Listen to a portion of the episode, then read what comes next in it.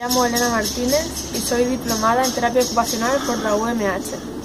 Ahora mismo estoy viviendo en el Bodensee, que está al sur de Alemania, rodeando el lago Constanza. Eh, en la universidad ya empecé a estudiar alemán y luego cuando terminé la carrera me vine aquí de pair y seguí mejorando tanto el alemán como el inglés, ya que la madre de la familia viene de Estados Unidos y estuvo muy bien porque en los cursos de alemán conoces a gente de muchas culturas y países diferentes y es muy interesante.